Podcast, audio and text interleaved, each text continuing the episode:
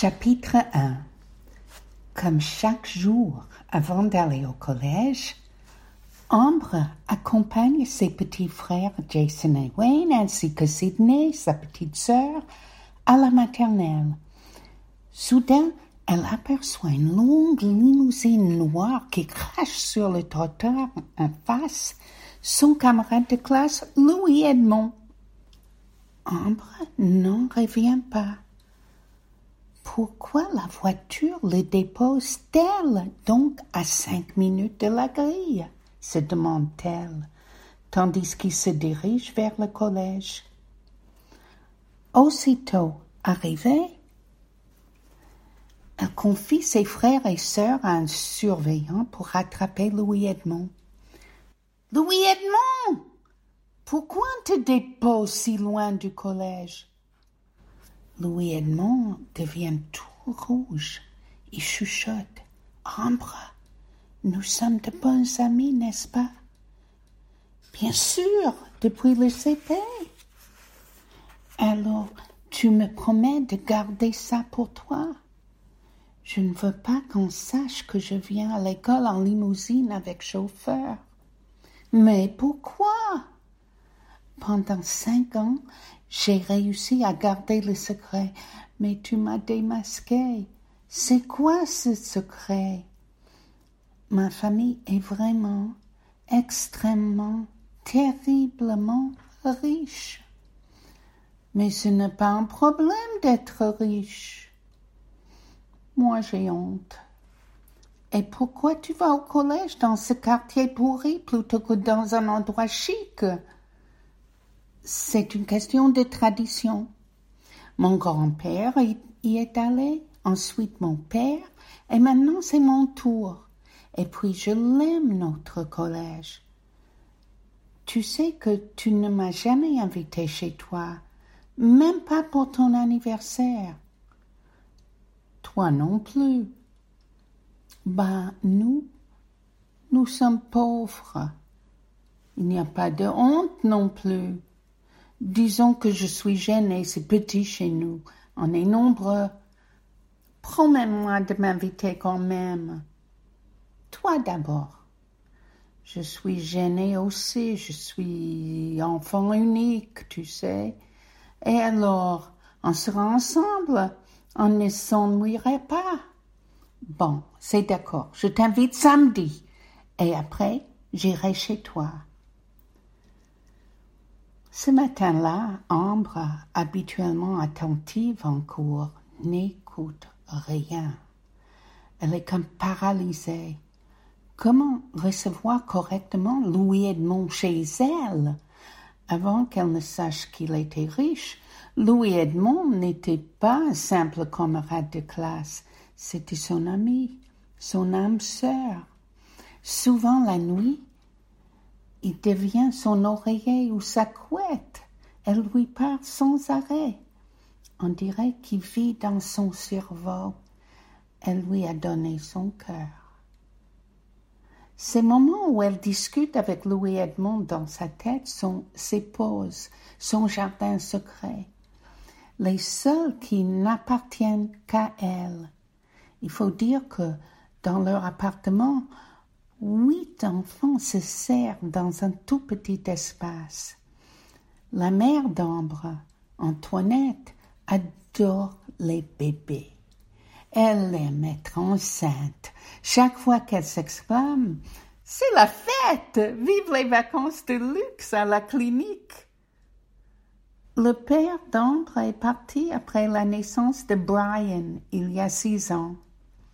C'est George qui a pris la relève pour Wayne, Sydney et Jason avant d'être dégoûté à son tour par le bruit, le boulot et la pagaille.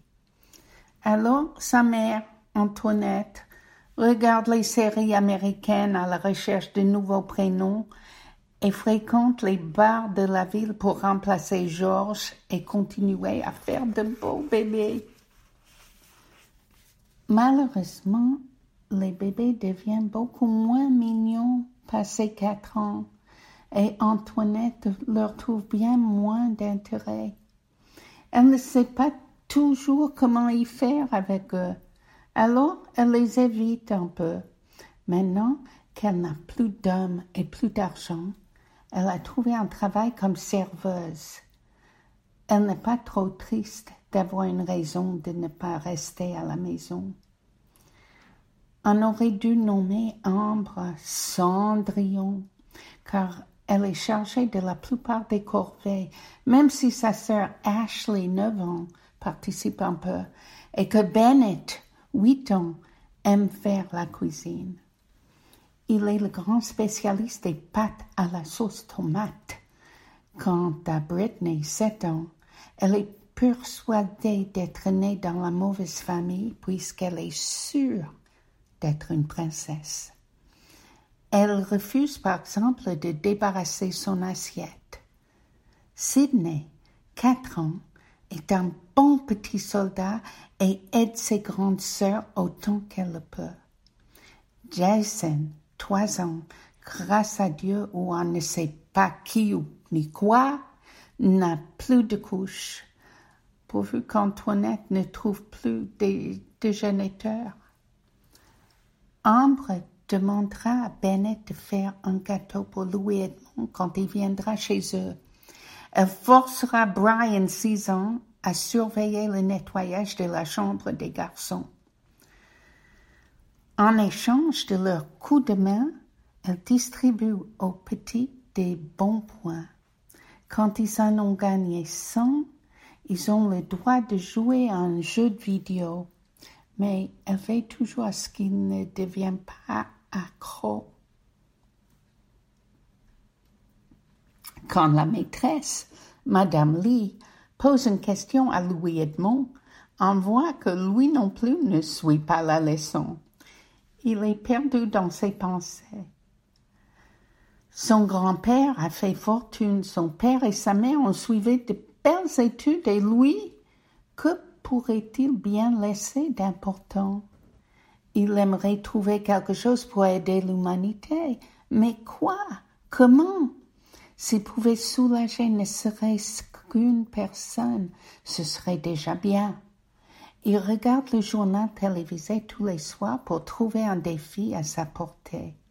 De sa cage dorée, il est touché par les réfugiés, par le réchauffement climatique, par le chômage, par le terrorisme et les guerres, mais il ne voit pas ce qu'il pourrait faire à dix ans, à part rêver de devenir un héros.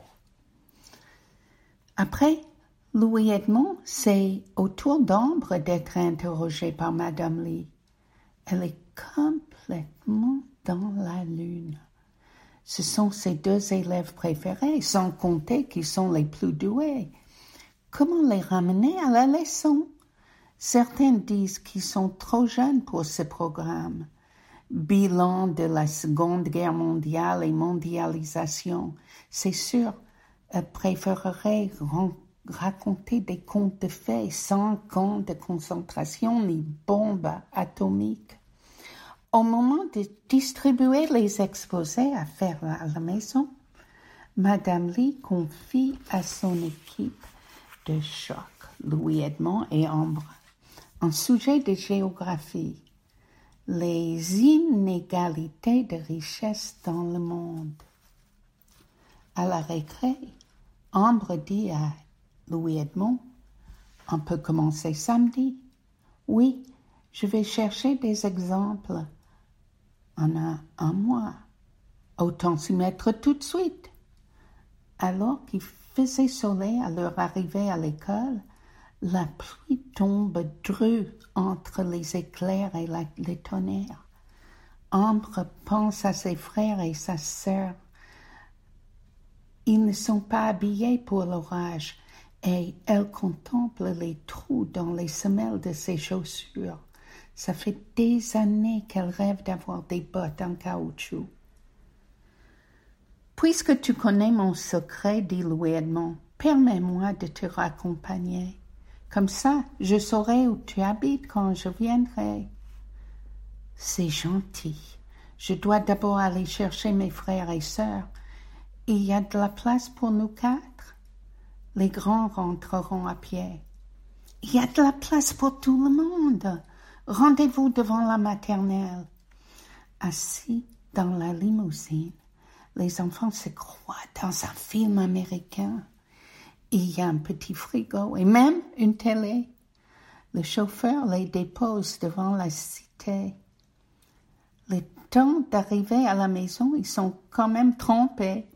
Ambre n'a pas le temps d'enlever ses chaussures mouillées. Trop occupée à sécher tout le monde. Les premiers étournements se font déjà entendre.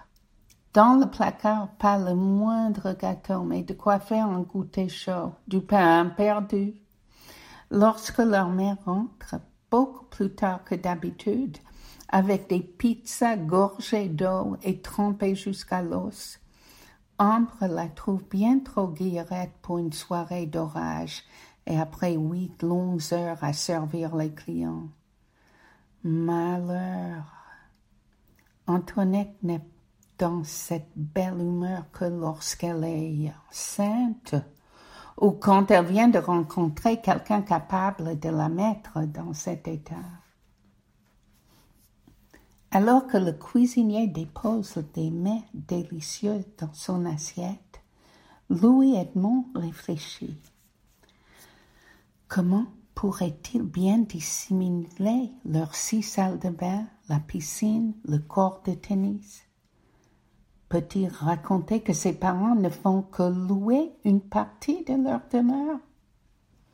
C'est curieux que tu n'invites jamais tes amis ici, constate sa mère. Tu lis dans mes pensées, lui répond Louis Edmond. J'allais justement t'en parler. Ma meilleure amie du collège va venir samedi. Veux-tu qu'on projette un film dans notre salle de cinéma? demande son père. Merci, mais nous avons un travail à faire ensemble. Je commanderai un bon goûter chez Désert des Vins. Pas la peine, mère. Je demanderai à Ambre ce qu'elle aime. Peut-être que Yolande pourrait faire un gâteau. Tu as oublié que samedi est sa journée de repos. Moi, j'ai une conférence et toi, Jean-Hector, tu seras là? Oui, je dois préparer mon rapport. Nous ne te gênerons pas. On aimerait accueillir ton ami comme il se doit. La limousine pourrait aller la chercher. Oui, d'accord, devant l'école à midi et demi. Samedi, Ambre n'est pas seule devant le lieu de rendez-vous. Je suis désolée, je n'ai pas trouvé d'autre solution pour garder Wayne, Sydney et Jason. Pas de problème, répond Louis Edmond. Ils pourront jouer dans le jardin. Il va pleuvoir. Alors, j'ai quelques vieux cahiers de coloriage. J'adore les coloriages, crie Wayne. Moi aussi, dit Sydney. La limousine dépose tout ce petit monde devant le manoir où habite Louis Edmond. Jean Hector les attend sur le seuil avec un grand sourire. Riche ou pauvre, pense Ambre, un sourire est le même pour tout le monde. Je vais vous faire visiter, dit Jean Hector. Une autre fois, père, nous avons du travail. Je vais juste chercher des cahiers de coloriage et des feutres. Installez-vous dans la bibliothèque. On y va toutes les semaines avec la maîtresse, dit Wayne. Ici, ce n'est qu'une petite bibliothèque, précise Jean Hector, en faisant entrer les enfants dans la petite bibliothèque tapissée de livres avec quatre tables immenses et des gros canapés en cuir au milieu. Louis Edmond revient au pas de course, de peur que son père ne fasse davantage de gaffes. Les petits se mettent à colorier avec un train alors que les deux grands s'organisent. Louis Edmond apporte deux ordinateurs portables, un pour lui, un pour Ambre. Celle-ci est impressionnée. Chez elle, il n'y a même pas une tablette.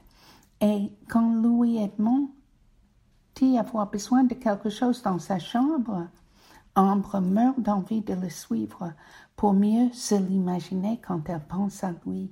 le soir.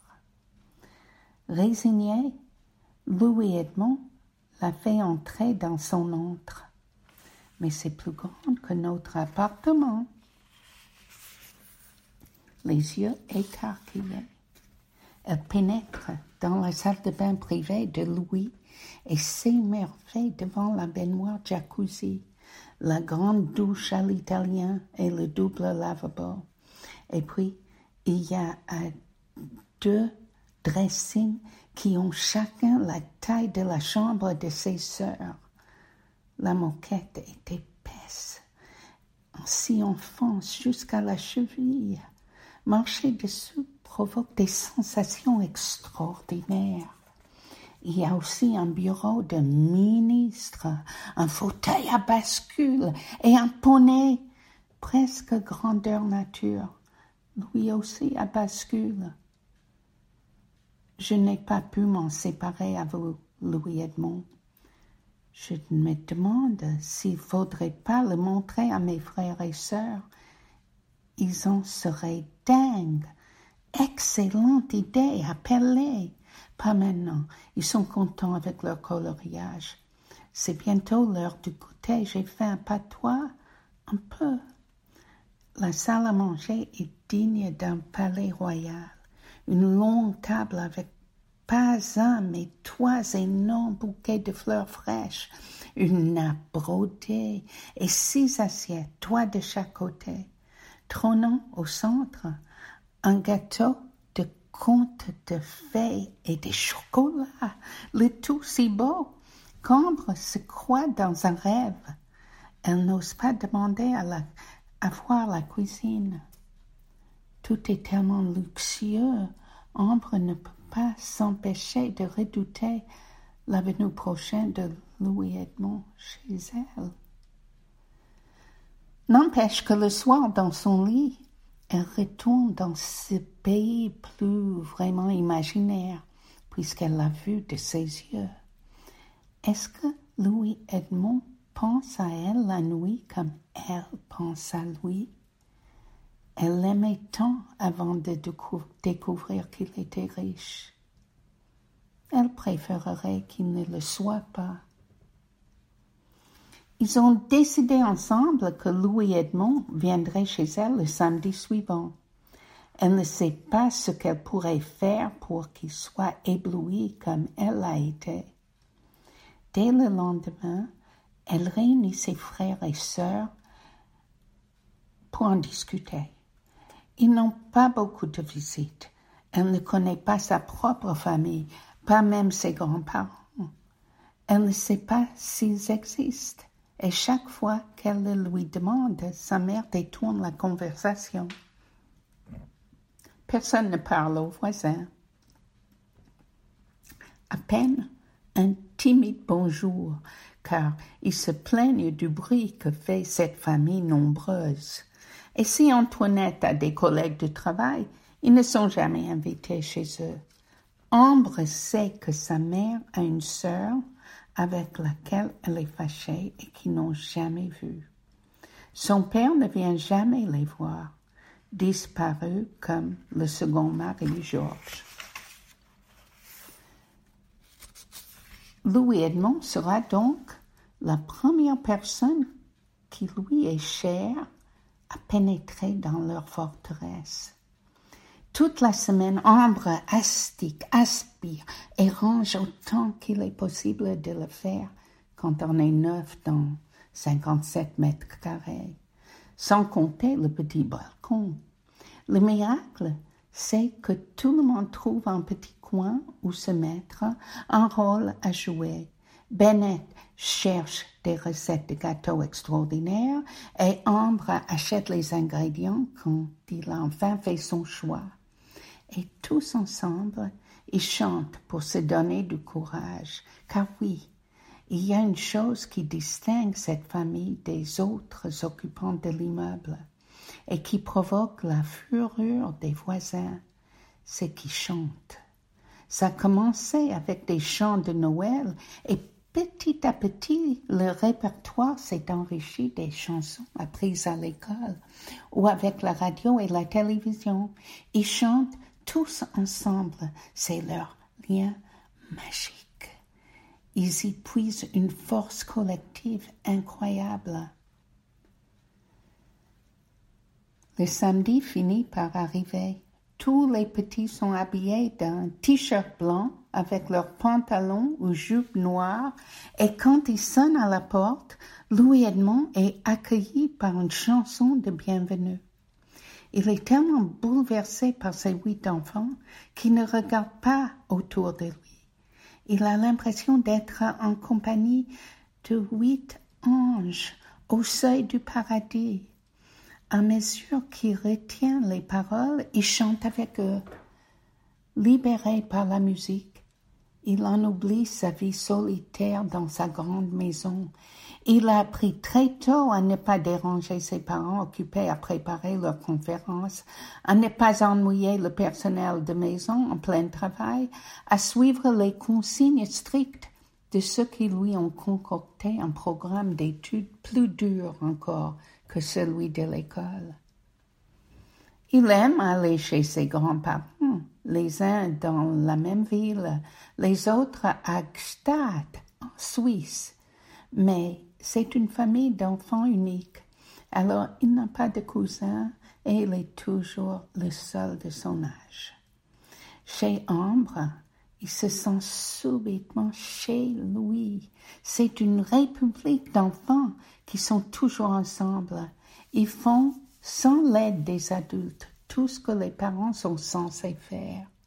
Alors qu'ils prennent le goûter sur le petit balcon, Louis Edmond boit des yeux la belle vue. Les immeubles posés comme un village Lego. Il déguste le gâteau de Bennett avec un plaisir extrême. Lui qui n'a jamais cuisiné de sa vie, il aimerait emménager chez eux sur le champ, quitte à dormir sur un matelas par terre. Il y a des mondes que l'on ne soupçonne pas. Il y a d'autres modes de vie, même dans sa propre ville. Il y a des gens différents et intéressants. Il y a des conditions en apparence plus difficiles qui ont certains avantages. Louis Edmond aimerait voyager, explorer, enquêter, chercher et un jour trouver sa place à lui. Ambre regarde son ami avec satisfaction. Il semble apprécier chaque miette de leur hospitalité boiteuse. Louis qui a tout. C'est comme s'il rendait visite à un sultan de contes de fées. Il se met bientôt à jouer tout le monde est de bonne humeur. Et puis, Antoinette rentre du travail avec un certain Sébastien qui n'augure rien